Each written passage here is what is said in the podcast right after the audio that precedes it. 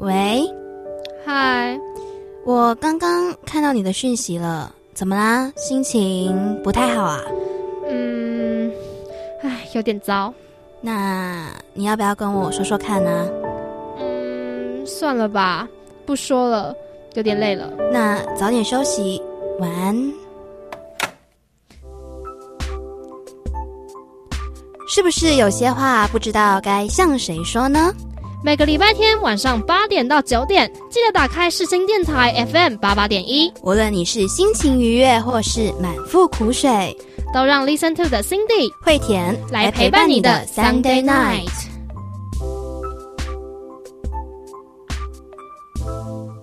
欢迎收听《Listen to》第二十四集，我是惠田，我是 Cindy，晚安，晚安呐！大家知道明天也是一个节日吗？对，明天是一个蛮特殊的节日。我们现在此时此刻是十一月十号嘛？嗯，对，明天是一一一。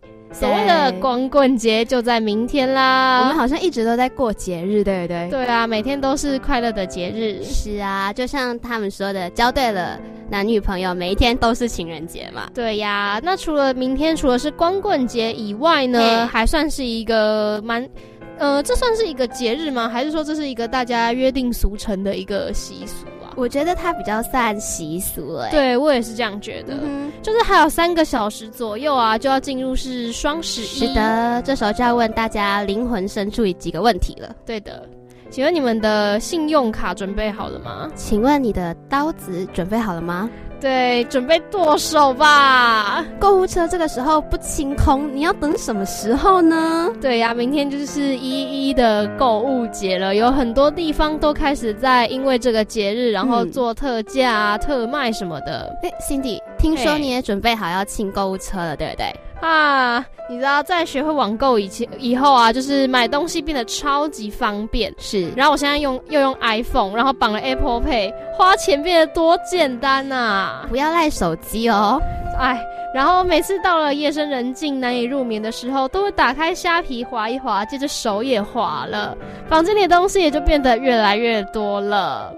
然后录音前的我啊，我现在正在等着这个礼拜五我的曾虚白新闻奖的颁奖典礼，就是十一月九号。对对对，然后一样，哎，是十一月八号啦，八号礼拜五。对，然后一样就是因为我现在录音的此时此刻还没有去参加，然后我也不知道结果，嗯那一样就等下周来的节目再跟大家报告成果喽。嗯哼。那么如果我这一次有幸运的得奖的话，是，我就要在双十一，也就是听节目的这一天，我要去买一样我想要了好久的东西来犒赏我自己。就是他跟大家一样会准备好信用卡，然后准备在双十一那个时候把他的购物。车清下去了，没错。那个时候呢，如果说我真的得奖了，我就要去买 AirPod 的。对他想要很久，我想要超久了。而且他那天看到我身上有，他就你知道一直摸，一直摸。对，然后而且我那个时候我看到他的 AirPod 上面，然后因为不是 Apple 有那个就是免费刻字服务吗？对对对。其实我看到我真的严重被烧到，你知道吗？因为我刻的是我自己的名字。对，然后我真的是看到那我严重被烧到，然后我就哦好想要哦。但要跟大家讲一下，名字是英文名字哦，不是不是中文。名字哦，中文名字可能没有办法哦。没关系啊，我平常也都用英文名字。那不知道你们的光棍节还有购物节要怎么度过呢？那至于心情是怎么样的，我们就等一下心情温度计再来跟大家聊喽。不要走开哦。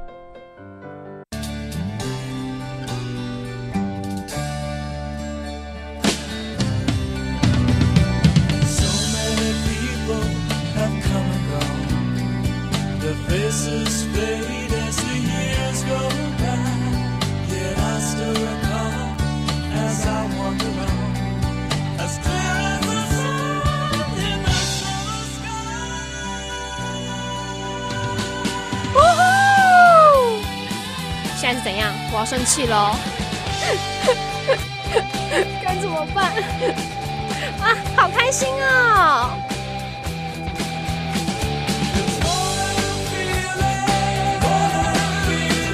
这是 Cindy 的心情，那你的呢？欢迎来到心情温度计。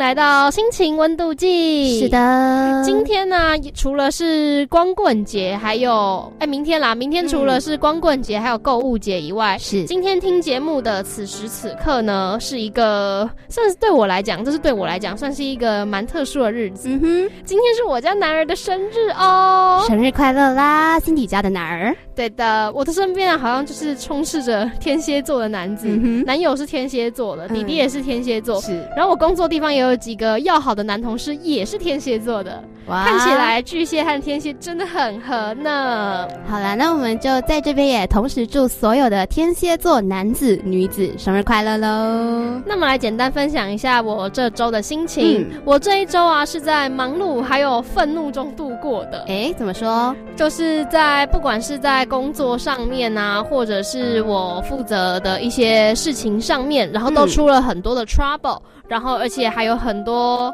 呃，让我无法省心的事情，有一些我明明觉得很简单的事情，旁人来做就会拖拖拉拉的，然后到现在 delay 了很多心很多的进度，让我觉得很心急，然后又很生气。不知道有没有人懂这种感觉？我懂，我懂。对，然后我就是严重的感到很阿杂啦。但我刚刚就跟他说没关系，我可以当你的垃圾桶。对的。那么如果你们有些心情不好啊，或者是有一些想法难以抒发的话，你都可以来。再来密我们的粉砖留言也可以，或者是密粉砖都可以，我们都会回复的。对，一时想不到到底要讲什么。那惠田呢？你这心情怎么样？刚刚你似乎有点崩溃哦。对我刚刚就是你知道，首次录了两年的录音室，第一次在里面泪洒录音室。对他这次这件事情真的是让他蛮难过的，直接痛到心底，这样。呃，要跟大家讲一件事，其实也是顺便借这个机会跟大家道个歉，因为大家都知道，呃，录音之后所有的音档我们都会在之后补到呃官网上面嘛。对的。那九月就是有一集是不见了的。对，然后而且那一集的那一天的节目内容，对于惠田来说还是蛮特别的一集。对。然后所以其实他刚真的很难过，然后他现在又在擦眼泪了。这一集是我的生日特辑啦，说白了就是，对，就是惠田生日后一天播出的那一集节目，然后我们的内容讲的也都是惠田的生日，然后还有他所喜欢的内容，是对，然后所以呃这一集节目消失了，然后也基本上也救不回来了。然后对我们来讲，其实都是蛮不好受的啦。对，因为对我来讲，就是我的五十三集节目里面，竟然就这样子漏了一集。而对惠田来讲，他的心情一定是更五味杂陈，因为那一集对他来说非常非常的特别。就是我刚刚其实，在看到说呃有问题了，故障出状况，然后节目拿不回来的时候，我真的是只跟我自己讲一句话，就是梁慧田，你等一下要进录音室，你不可以哭。对，然后因为我相信这件事情对他来讲，心情上面是一个很严重的打击，但是他还是好好的来坐在这边录音了。虽然说他在擦眼泪，但是我们就原谅他吧。没事没事，我还是会用一个很开朗、快乐的声音陪伴大家今天的 Sunday night 的。对对对，那么如果大家有想要就是帮我一起安慰他的话，也不要忘记到我们的粉砖去留留言，或者是来私讯我们，然后跟惠田说说话吧。大家不要这样哦，我很怕，我很怕安慰这件事，好怕，打从心底的害怕。这样，对啦，虽然大家应该都知道我的心情很难过，那是在录音的当下，我不确定他会难过多久，但是希望大家都要开开心心的。那么我们在心情温度计的最后呢？惠田跳了一首伤害单身狗的歌哦，概念上就是伤害我自己这样。对，是什么歌呢？这首歌是王俊凯和蔡依林在十一月一号王俊凯的演唱会上发行的。那因为是进入单身狗光棍节的几个小时前嘛，还有一点时间。如果你有喜欢的人，就再靠近一点吧，赶快跟他表白啦。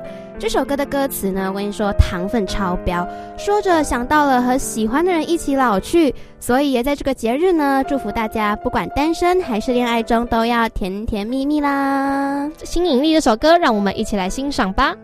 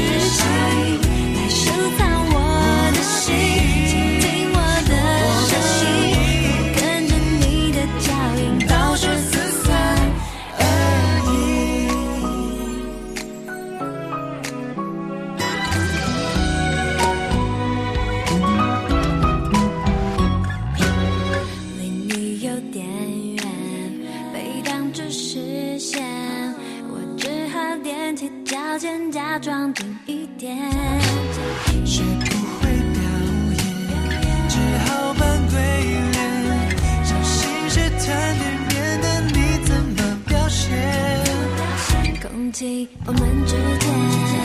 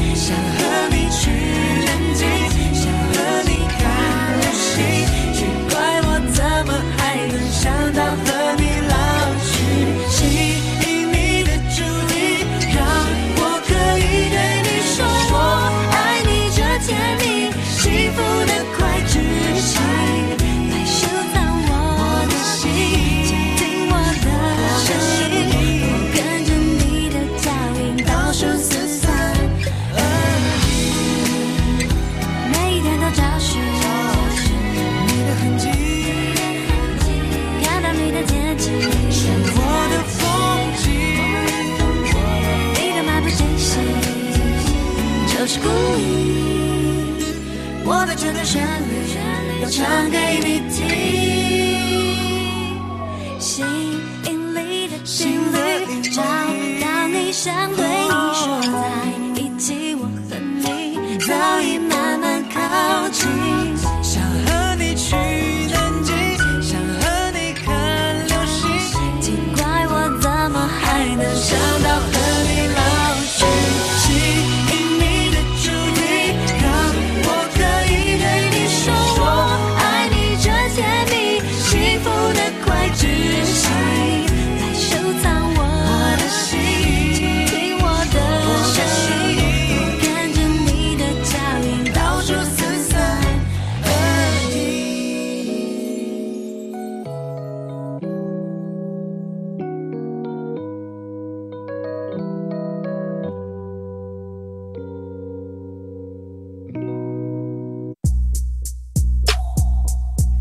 蔡依林。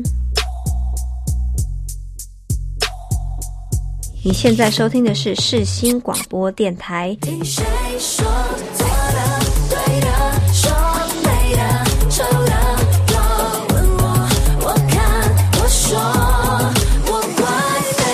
AM 七二九，FM 八八点一，广播世界魅力无限，世新电台带你体验。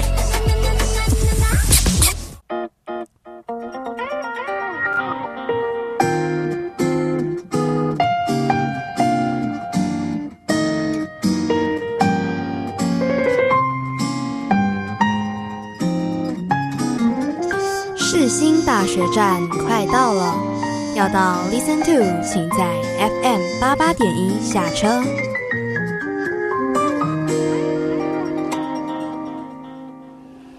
心情停看听，刚刚的那首歌呢，是王俊凯和蔡依林所演唱的《新引力》，是不是真的甜到酿汁啊？因为王俊凯是我男朋友啦。哦哇哦！哦哇好没关系。林俊杰是老公然后他是男朋友的概念。没关系就放他自己继续幻想吧。不是没事的。今天就光棍节了还不让我想一下吗？Ok 啊可以啊没有啊我我什么都没说啊 是吧？嗯来到今天的心情停看听我们要分享什么故事呢？今天的这个故事呢是惠田挑的。是的。这个是什么故事呢？这是一个专属给腐女们的故事。女哦，是的，我们今天要讲的是 History 系列，呃，大家如果有追的话，应该都会知道它其实出了还蛮多季的。嗯，嗯我们就正式来跟大家分享喽。History 系列呢是由台湾出品，主要在讲述同性恋感情发展的网络剧，它共有三季，分别是第一季的《My Hero》离我远一点，第二季的《是非极越界》和第三季的《圈套》，还有现在正在热播的那一天。在今天的停看厅当中呢，我们就会来慢慢的一季一个单元来跟大家分享它的故事内容啦。那么第一季的第一个单元《My Hero》，不知道大家知不知道华人习俗里的黑白无常呢？故事的一开始啊，就是白长长在执行任务时，原本要带走弱不禁风、阳寿将近的古斯任，却不小心勾错了魂，把命不该绝的南希给弄死了。当时的古斯任呢，他正在校园的某个角落遭受同学的霸凌，被麦英雄救起了受伤的自己。而当时的兰溪阴错阳差躺在了医院的太平间里，白无常也在这个时候才知道自己犯下了大错。当他想要帮助兰溪复活的时候，才发现兰溪的遗体已经被火化了，复活这件事已经来不及了。兰溪非常非常的生气，认为是古斯任害他变成了替死鬼，于是他冲上前想要找古斯任理论，但却不小心附身到了古斯任的身上。白长长告诉附身的兰溪，要在七天内让英雄重新爱上古斯任身体里的自己，并且不能说出自己死而复生的秘密，否则大家都会被拖累陪葬。而他只要成功了，就可以复活哦。那麦英雄在救起当时被霸凌受伤的古斯任之后，为了让他养伤啊，就住进了麦英雄的家，也开始了他们的同居生活。有一次啊，就是古斯任这边就应该是兰溪吧，无意间问起了兰溪和英雄的生活，却被英雄一句“我不想再提到他了”驳回。那住在古斯任身体里的兰溪呢，也在无意间看到了古斯任的日记，发现了原来古斯任一直暗恋着自己男友英雄的事。而且这段感情很有可能还是双向的，也突然发现了原来英雄对于自己给他的爱是感到窒息的。经过一系列的相处，也让他确认，其实英雄喜欢的大概不是自己，是古斯任。他憋不住了，他受不了自己住在古斯任的身体里，看着英雄爱上古斯任，自己却变成那个不想再被提起的过去。崩溃过后，他选择了成全，吻别麦英雄，将身体还给了古斯润的灵魂，让古斯润的灵魂得到阳气，可以重生。自己则代替古斯润前往了阴间，成全了他们的爱情。那么第一季的第一个单元《My Hero》就到这边结束。接下来要讲的是第一季的第二个单元《离我远一点》。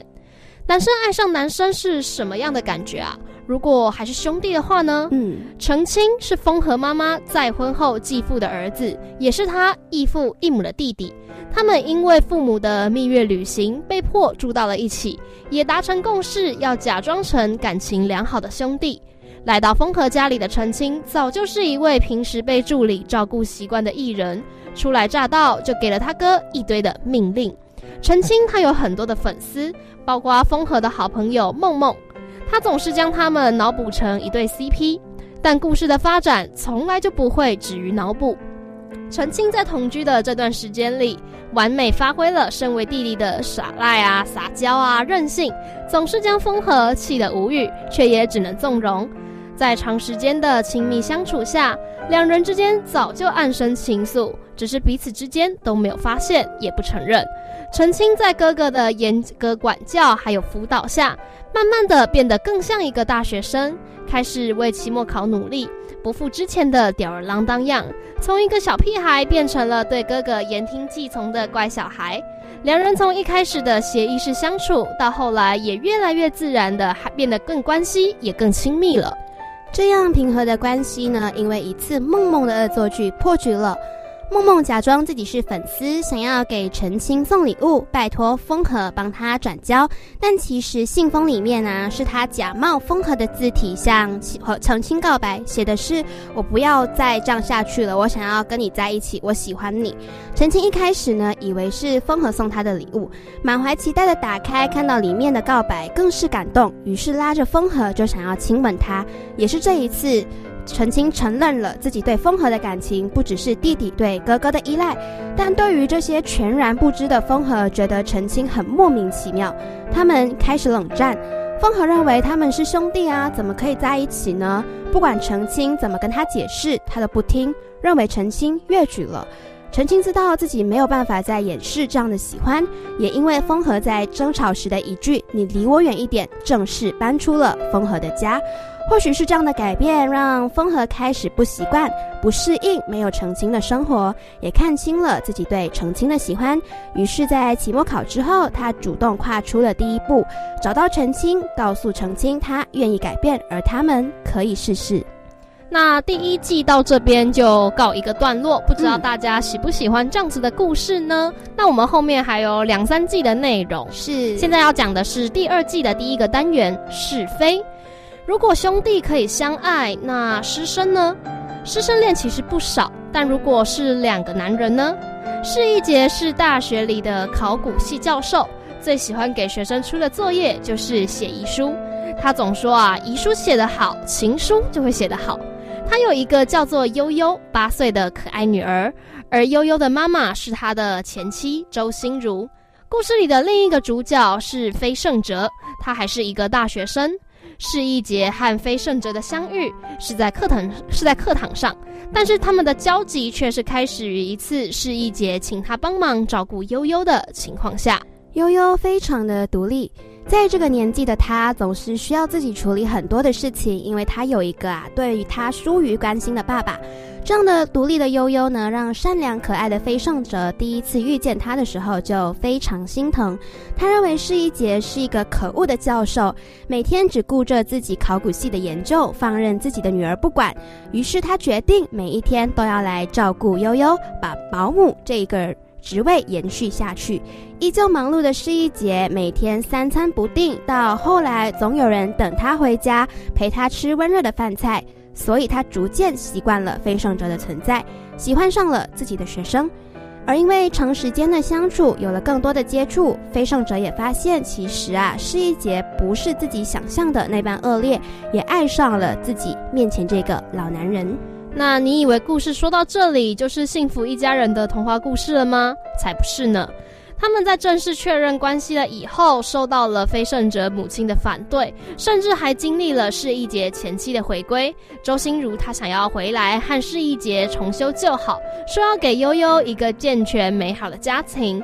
那么在双重的打击下，加上曾经被学长伤害过的小飞，这时候他选择了退缩，他开始逃避释一杰，拒绝沟通。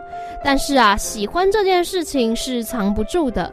还好释一杰是一个出社会多年的人，他比小飞更懂得如何应对世俗，同时也让小飞更愿意依赖以及相信他。他们完成了对母亲的承诺，让母亲放心，更得到了悠悠的祝福。在飞胜哲毕业的那年，终于成家了。那是非的故事呢，就讲到这里喽。我们要进入第二季的第二个单元——越界，让我们将故事线继续在摆在校园里。你还记得高中时青涩的那段恋爱吗？大概总是会受到长辈的质疑吧，说年纪轻轻的你们真的懂爱情吗？越界是 History 系列里面第一次出现了主妇 CP 哦，分别是邱子轩、夏雨豪及王正文、王正武，他们都是排球队里的一员。子轩是球队的经理，爱排球成痴，但却因为一次受伤，他再也没有办法打排球。夏雨豪刚来到球队的时候呢，什么也不会，是邱子轩一步一步的训练他，教会他球场上的规则，更在他每一次脾气不好的暴动后替他收场。大家都认为啊，夏雨豪会像邱子轩一样，成为球场上无人能敌的 MVP。夏雨豪因为邱子轩为了让他能够更快跟上球队的脚步，对自己的特殊训练有了更多和学长相处的机会。他慢慢了解到邱子轩他不能久站，脚会抽筋，还有很多邱子轩喜欢不喜欢的细节。其实邱子轩呢、他也是喜欢夏雨豪的，只是他没有发现自己对夏雨豪以经理对球员名义的好，早已超出了合理范围，还把他推给自己的妹妹。夏雨豪为此对邱子轩冷处理了很久，他希望邱子轩可以看清自己的内心，也不想要给他负担。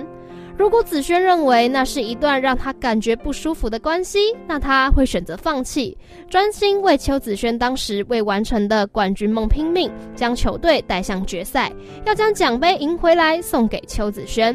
那故事后来的结局呢？无非就是邱子轩在兄弟的开导下想通了，他主动对夏雨豪、夏雨豪示出善意，站在那个熟悉的练习场，告诉夏雨豪自己会比他先毕业，他们会经历远距离，他们会面对很多的远光，只要他不怕，那他们就在一起吧。你们都那么聪明，也大概也猜到夏雨豪的答案了吧？那我们都已经知道子轩跟宇豪有在一起。刚刚说过的副 CP 呢？关于郑文和郑武，他们和第一季的第二个单元《离我远一点》是相似的。他们也是父母再婚组成的兄弟档，一样是弟弟郑文先喜欢上了哥哥郑武。但这一次不一样的是，哥哥没有将弟弟拒于千里之外。当他知道弟弟喜欢上自己的时候呢，他没有逃避，也没有疏离。一如既往的把自己所有的温柔都给了正文，但他们有没有在一起呢？就不得而知了。因为最后的他们只留下了一句：“将这一切交给时间吧。”那讲完第二季呢，就要来到第三季的第一个单元喽——圈套。这一部大概是这个系列里我的最爱吧，就是腐女最爱的概念。他们的故事背景呢，不是刚刚提过的校园，也不是兄弟，更不是第一季里面出现过的奇幻，是一场黑白不两立的恋爱。黑道老大唐毅和警察孟少飞，孟少飞为了翻查一个陈年老案，缠上了唐毅。他住进了唐毅的家，以保护案件当事人的名义，时刻监督着他。唐毅带领着刑天盟呢，进行着漂白的工作。这样的大举动让他们在道上受到了很多的非议，也结了不少的仇人，尤其是另一个帮派的老大陈文浩。唐毅对陈文浩恨之入骨，认为是他杀了自己的养父唐国栋，一直带着复仇的心。而这件事啊，不管要他牺牲什么，包括自己的性命，他都在所不惜。那在一次又一次的整理案件脉络中，唐毅慢慢撇清了自己的嫌疑，但孟少飞却因为自己的心不愿意离开唐毅的身边。他为了保护唐毅，多次为他挡枪，还笑着说啊，算命是算过，他命很硬，只有大炮能把他弄死。他死缠着唐毅，告诉唐毅，警察和黑道一样，其实都在赌一条命。明天和意外不知道哪个先来，所以他选择面对自己所爱。他不愿意像自己敬仰的前辈李贞姐一样带着遗憾离开。唐毅同意了和他交往，却告诉孟少飞不准干涉任何他的复仇行动，也没有发现这段感情里面不止孟少飞的付出，自己也是会吃醋、会在乎、会撒娇的可爱男人。一直到后来，唐毅发现自己的生父正是自己恨之入骨的陈文浩，生母是丽珍姐时，他崩溃了。孟少飞陪着他面对，劝他放下仇恨。凶手一直都不是陈文浩，他也在失去挚爱以及兄弟当中痛苦，放不下的执念只是自己给自己所设下的圈套。那么，虽然唐毅几乎是金盆洗手了，但在复仇这件事情上，他从来没有任何商量的余地。当他找出害死养父以及母亲的凶手时，不管孟少飞的劝阻，对着眼前的人就开枪了。但谁也没有想到，这一枪啊，还是被孟少飞给挡下了。他不想要让唐毅给背负了杀人的罪名，而自己身为警察还要亲手逮捕他，所以他牺牲了自己。还好他真的是命大，因为这一次少飞的受伤，唐毅看清了自己的内心。他突然发现自己的执着会让爱他的人受伤。在少飞醒来的那刻，他承诺要从此放下浪子回头，但他确实也是犯罪了，所以判刑依旧是必要的。少飞亲自送他去了看守所，告诉他不要怕，不管在里面遇到什么都要记得他爱他，而他也会想他。我们一直相信唐毅服完形然后出来的那一刻，他们会很幸福的。来到这里呢，三季的故事终于讲完了。除了还在热播的那一天，大家如果有兴趣的话，可以去网上找来看。那它是每一个礼拜三的晚上会更新。阿田是天秤座啊，在取舍上我很失败，所以因为要兼顾篇幅的控制呢，我就只能简单描述喽。但是其实每一季的每一个单元，我都非常非常推荐大家去看的。爱情呢，其实从来没有对错，不管你爱上的是谁，你们都值得幸福哦。在这里呢，要放的歌是我的私心啦，是我最喜欢的那一部《圈套》的插曲《我们不像我们》，一起来欣赏吧。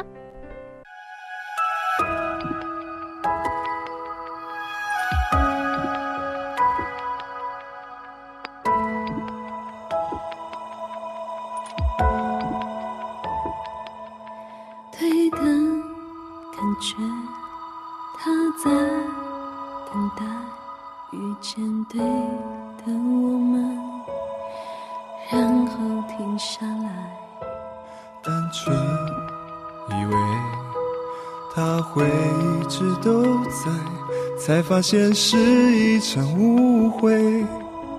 有一天他也能悄悄离开。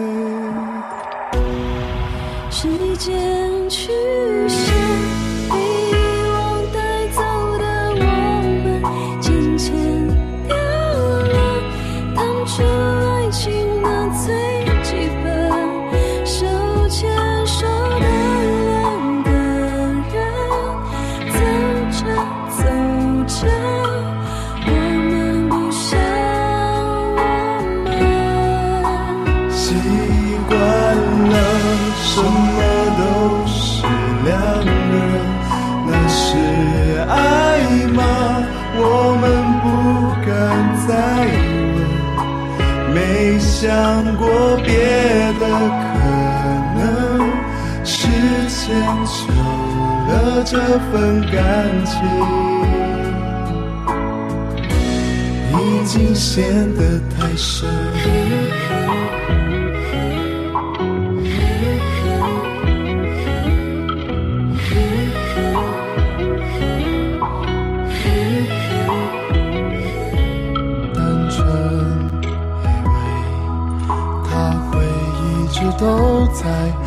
发现是一场误会。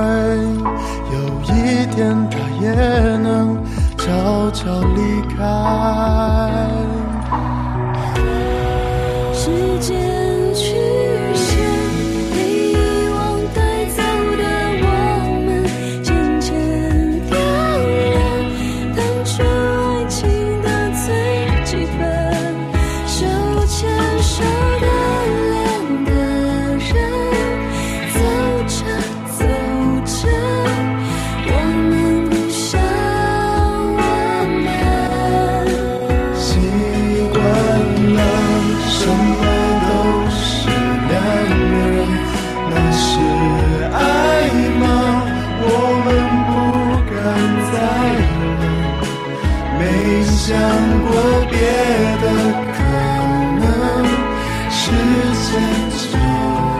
这份感情。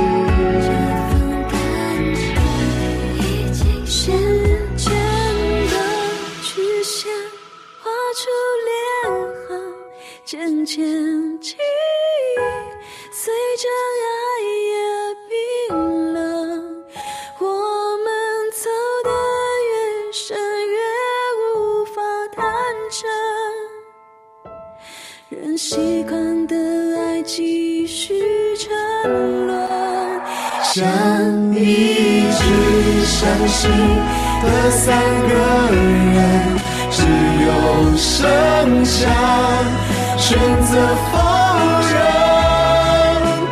那怎么不会是爱？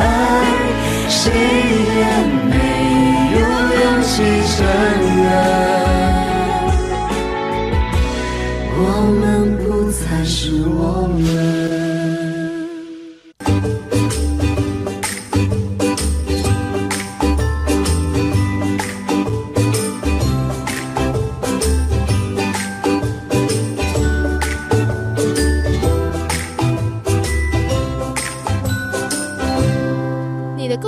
让我们来帮你说 Good night，说书人。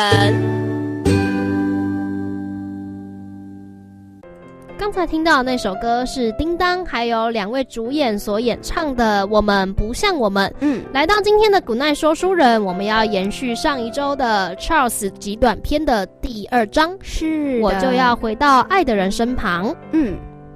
今天的故事呢，一样是要来带大家来欣赏 Charles 的美丽文字喽。我躺在床上，白冷的灯光刺进眼里，眼睛有点不舒服的半睁半闭，身旁仪器规律的声音啊哔哔作响，仪器上的数字在倒数。如果生命有章节，那我是停留在最后一页了吧？如果生命是首乐章，我想已经演奏到了最后一小节。医生正慌乱地在我身上进行各种检查，护理师在门口进进出出，喧哗的声音逐渐变成了蒙蒙的模糊声响。隐约间，我感觉到有人跑来了床头，左手边是大女儿和她的老公，床尾是我的孙子。他眉头深锁，医生抬起头和女儿说了什么，我看见他眼里流露出的哀伤，在因为眼泪而晶莹的眼眶里面打转。我想伸起手摸摸他的头，没想到抬起手竟然要耗费我这么大的力气。我皱着眉，感觉全身在颤抖。八十九年来，从未感到如此吃力，像是要举起生命的重量。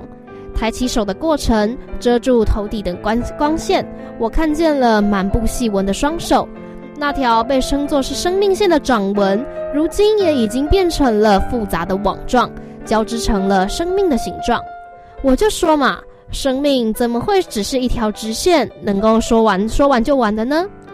想起了国小时在学校的穿堂写着生字本，那时候认识世界的方式是课本。我看见生字本旁的铅笔盒里有自己手做的 DIY 战斗卡片，几个孩子跑过去，他们嬉笑的声音将我带进了国中叛逆的时代，翘课打架的喧哗声，在学校后门。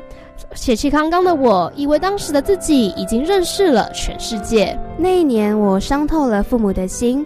好险，后来考上前几名志愿的高中，他们才原谅了我的年少轻狂。说也奇怪，分数好像就代表成就。那时候我们认识世界的方式，就是对方的大考成绩。升学补习班里埋头写着习题，我暗恋了坐在我左前方的女孩。她绑着马尾，白色的制服，因为夏季的汗水，隐隐约约透着对男校学生的诱惑。可是啊，我始终没有上前认识她，只知道她考上了台大，我只上了不高也不低的国立大学，所以回忆里她始终没有脸，只有背影。因为我的一生其实也就是这样，没有顶尖的成绩，但过得倒也不差，就只是个普通人。大学时修满了三学分，课业、社团和恋爱，我永远记得初吻的那一刻。电影院散场的小巷里，我告白送出的卡片被女孩接下的那一刻，心脏震动的全世界都在摇晃，一切都是如此自然。女孩闭起眼睛，我们相拥，双唇轻轻相接，没有美国电影的浓情与缠绵悱恻，但我感受到女孩的鼻息、双唇的温度和我们的爱。后来毕业了，我离开就学的县市。怎么知道了？人生就像按下了复制键，每天都是复制贴上一样的单调。穿着西装在办公大楼之间奔走着，那一年初恋的感觉被我遗忘，就连分手那天女孩哭红双眼的表情都被记忆抹煞，追逐在业绩的数字之间。大学的女孩已经被我深埋在青春的记忆里，直到我以为事业就要代替人生的时候，在同事朋友家的聚餐里。我遇见了你，那是成熟的相遇，却又有一点青春的悸动，没有太多需要费心的过程与铺陈。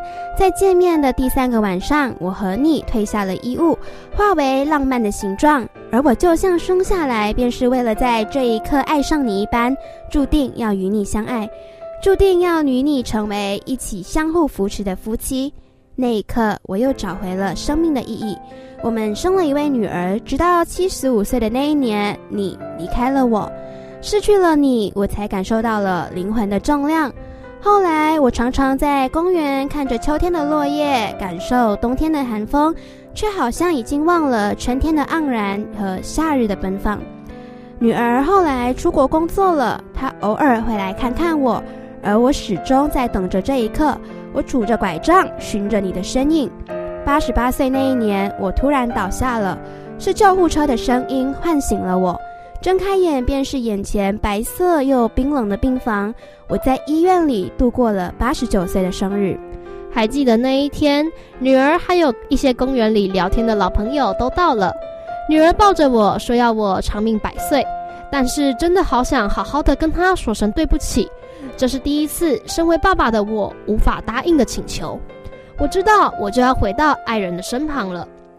我看着掌纹，终于将手放上了女儿的头上。这一个动作好重好重，女儿啊，你知道吗？原来这就是生命的重量。从课本认识世界，再从分数认识世界，直到学会从爱情认识世界，再从女儿你身上来认识世界，直到要离开生命了，才用生命在认识世界。而我把我这一生的重量放在你身上，因为我是如此爱你。但我愿意坦然面对自己生命的消逝。只要你不忘记我，我就会活着。我愿意坦然的离开，因为我是如此深爱着你的妈妈，我的太太，我的挚爱。如果离开生命是为了与他再相遇，那这样的分离竟是如此浪漫而美好。我的手指感受到女儿的发丝，再到发尾，眼泪滴在了我的手上，一滴、两滴、三滴、四。我好像感受不到眼泪滴在我手上的感觉了。我好像看不太清楚了。床边站满了人们，小学时打球的朋友，国中打架的损友，当兵时的同梯，工作的同事，大学的女孩也在呢。我走上前向她鞠了躬，谢谢你带给我爱情，让我能够成为足够与我未来一生挚爱相见的男人。宝贝，你在跟前女友偷偷做什么？忽然，我耳后传来了等了十四年的声音。我颤抖的身躯，眼泪夺眶而出。转身，你就在面前。我们都是三十岁那年美好的模样，眼神炯炯，双颊光滑。你仍旧如当初相遇时美丽。不知道我是不是和以前一样让你喜爱呢？你走上前，吻上了我。我们交缠，我等你等了好久。我对你这样说，你也和我这样说。四周的画面都在旋转，医院的背景不见了，而我和你正在空中飞翔。你是我一生的挚爱，而我用尽一生，终于在生命的尽头又看见了你。那么这一篇文章呢，到这边告一个段落。这篇文是一个临终的老人他内心的独白。嗯，虽然我们还没有到达那个年纪。而目前人生相当顺遂的我，也还没有就是走到鬼门关前的那种经验。但是这一篇文章啊，让我感受到这是一个将死之人的心情。是，如果今天躺在病床上的人是你，你心里会想些什么呢？我觉得如果是我的话，我会想要再见到自己最重要的人最后一面。我会希望他在没有我以后可以过得很好，也不要因为我的离去而感到悲伤。那而且，如果今天是我最重要的人先我一步的走了，我会很高兴，嗯，因为我知道我快要可以跟他相聚了。是。那其实这呃篇文章呢，它真的是带我们深刻感受到了在离开生命的前一秒会发生一些什么画面哦。我自己是特别被爸爸的那一段感动，特别被他跟他女儿的告白感动，因为我没有想象过，如果我爸今天躺在病床上跟我讲这些话，我会是什么反应。我对我来讲比较印象深刻的一段，应该是就是他在最后的最后，然后他看到了他死去的妻子再一次站在自己眼前。是，呃，在这边看到的是，呃，他的妻子是在他七十五岁的时候离世的。对，而他如今是八十九岁，大概十四年的时间，对，十四年到十五年，他和他的挚爱分离了这么久，嗯，而如今在生命的尽头，他终于又再一次的见到他心里最爱的那一个人。必须说，真的是像描述的一般浪漫而美好。对，然后我没有办法想象他的心里会有多高兴，然后我也希望说他在他人生的最后那一刻，他心里是开心的，我相信也是啦。嗯，那在这边就问 Cindy 一个问题哦，怎么说？对于安宁治疗这件事，你是怎么看的呢？呃，其实如果说我觉得当我的就是如果说我生了什么病，嗯，然后是那种很难以治愈的疾病的话，是，嗯、我觉得我是可以接受安宁治疗的。就是宁愿好好的走。对我就是我宁可希望自己是体体面面的，然后我可以在最后的时间做完自己最后想做的那些事情，然后带着尊严的离开。对我来讲，安宁疗护是一件完全可以接受，而且是我会想要采用的方法。嗯，在这件事情上，我跟 Cindy 完全是同样的看法。嗯我觉得如果都已经没办法再做更多的补救的话，那就体体面面的走吧。对啊，但是在这边也要跟大家说，大家都要照顾健康哦。天气转凉了，穿厚一点，我们都要活蹦乱跳的走到生命的尽头。对的。那么我们在《滚蛋说书人》的最后呢，要送给大家一首歌。嗯，这首歌是五月天的《我不愿让你一个人》。我们听歌喽。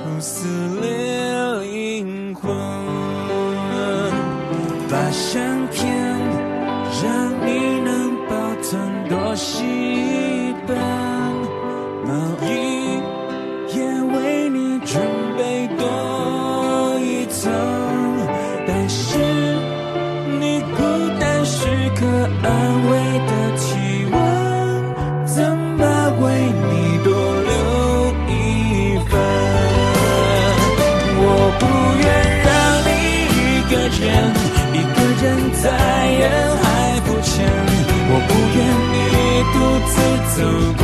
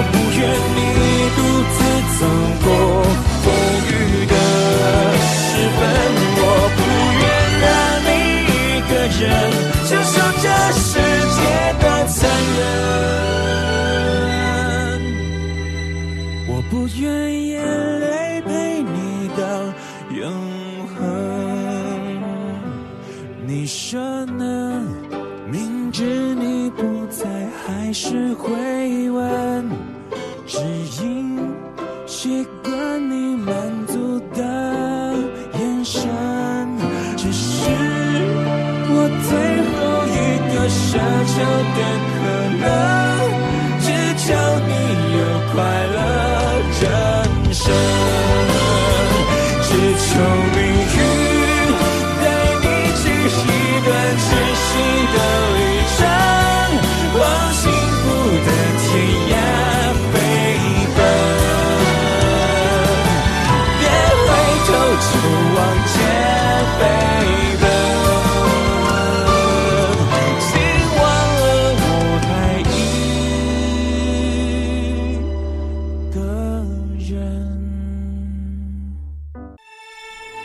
大家好，我们是五月天。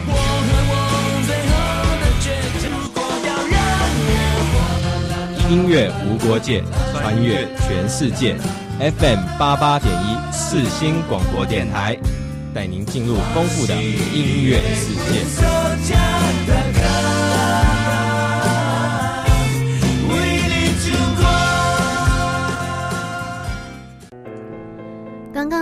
的那首歌是五月天的《我不愿让你一个人》，有没有觉得很适合光棍节啊？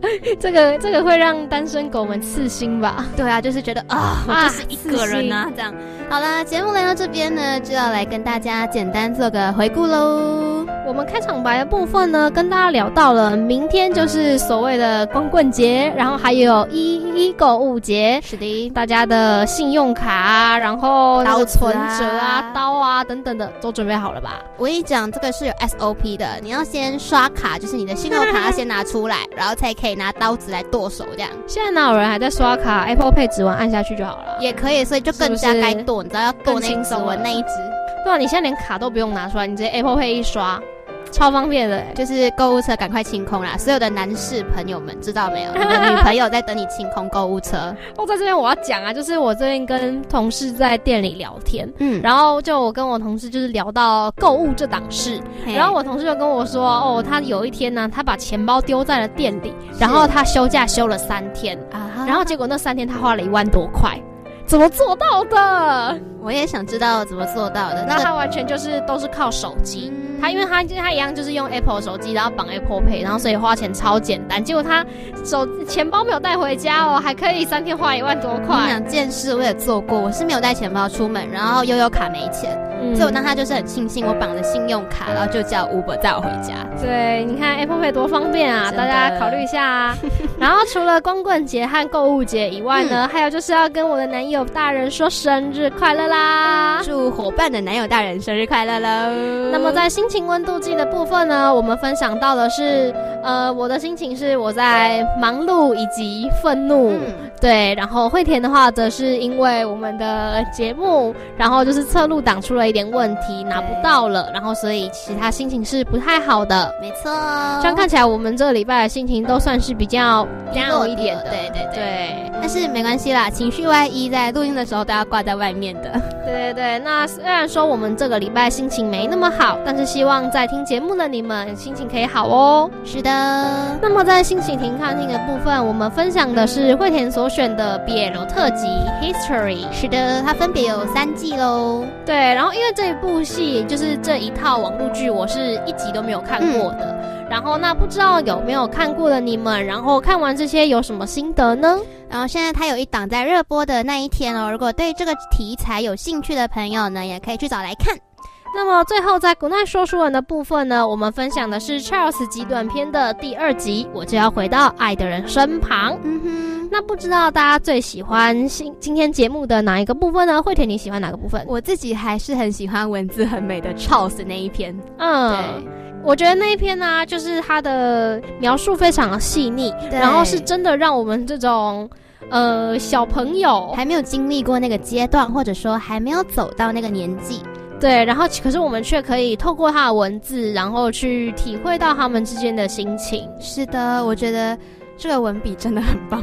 对，然后我自己我是很喜欢心情停看听的 history，嗯，就是呃，虽然说我平常没有特别的喜欢看同性恋或者是呃男男这类型的文章，嗯但是看完这个以后啊，会让我有一点想要去了解他们的故事内容。嗯，然后，而且因为其实我自己本身是异性恋，所以我对于呃同性恋之间的情感，虽然说一样是爱，但是我比较没有办法去参透他们之间的那种不同的感觉。嗯哼。对对对，但是我觉得，不管是同性恋还是异性恋，都要记得幸福。真的，大家都有自己幸福的权利。然后，不管你喜欢的是谁啊，你只要跟身旁的那个人好好的走下去，总有一天都可以得到幸福的。那明明就是光棍节特备，你知道吗？怎么感觉我们今天这一整集都在撒糖啊？啊，这个就要问你啦，选文章的，单身狗要作何感想呢？对吧？你看你这单身狗，你自己就挑了多少没事，我撒糖的文？哇哇哇！OK 啊，没关系啊。其实离真正进入双十一还有一点的时间。就是现在我们预估，如果节目播完是九点嘛，那就对还有三个小时会进入零点。没错，这三个小时要用来干嘛呢？你又不能剁手耶，还没开始，就是现在时候就是要去告白啦。有喜欢的人，赶快去跟他说我喜欢你，说不定就在这三个小时前，就可以大大方方的跟世界说，哎、我不是单身狗了。是这样子吗？对啊你你是这样，你是这样安排的，是不是？啊、没有啦，我自己的安排可能就是在床上耍飞的。OK 啊，我想说你都讲的这么头头是道了，是不是已经计划好了？呃计划好了些什么有计划，但没人也没用，你知道吗？？OK 啊，没关系啊。不过我我们今天呢，在节目的最后呢，我们为惠田选了一首歌，眼，明明就是我选的。对，但是惠田为自己选了一首歌，他说这首歌非常的适合单身狗。我相信大家应该都有听过啦，它是对经典名曲，就是单身必备的那一种。非常非常经典。林志炫的《单身情歌》，听歌名可能大家都会觉得说，哎，这首歌我没有听过，但是听歌词就知道了。对你只要听到那个旋律音乐一下，你就知道是哪一首歌了。没错，非常非常适合单身的朋友们，所以我们还是有点良心的啦。砂糖最后还是要给大家一点安慰的。没错，那在听歌之前，一样要呼吁大家，下礼拜同一时间，一样要锁定 FM 八八点一，Listen to 在空中等你哦，晚安喽，拜拜。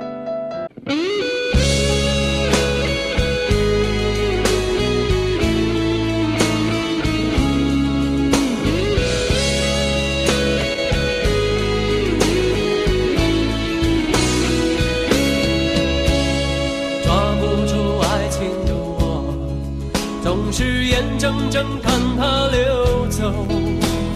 世界上幸福的人到处有，为何不能算我一个？为了爱孤军奋斗，早就吃够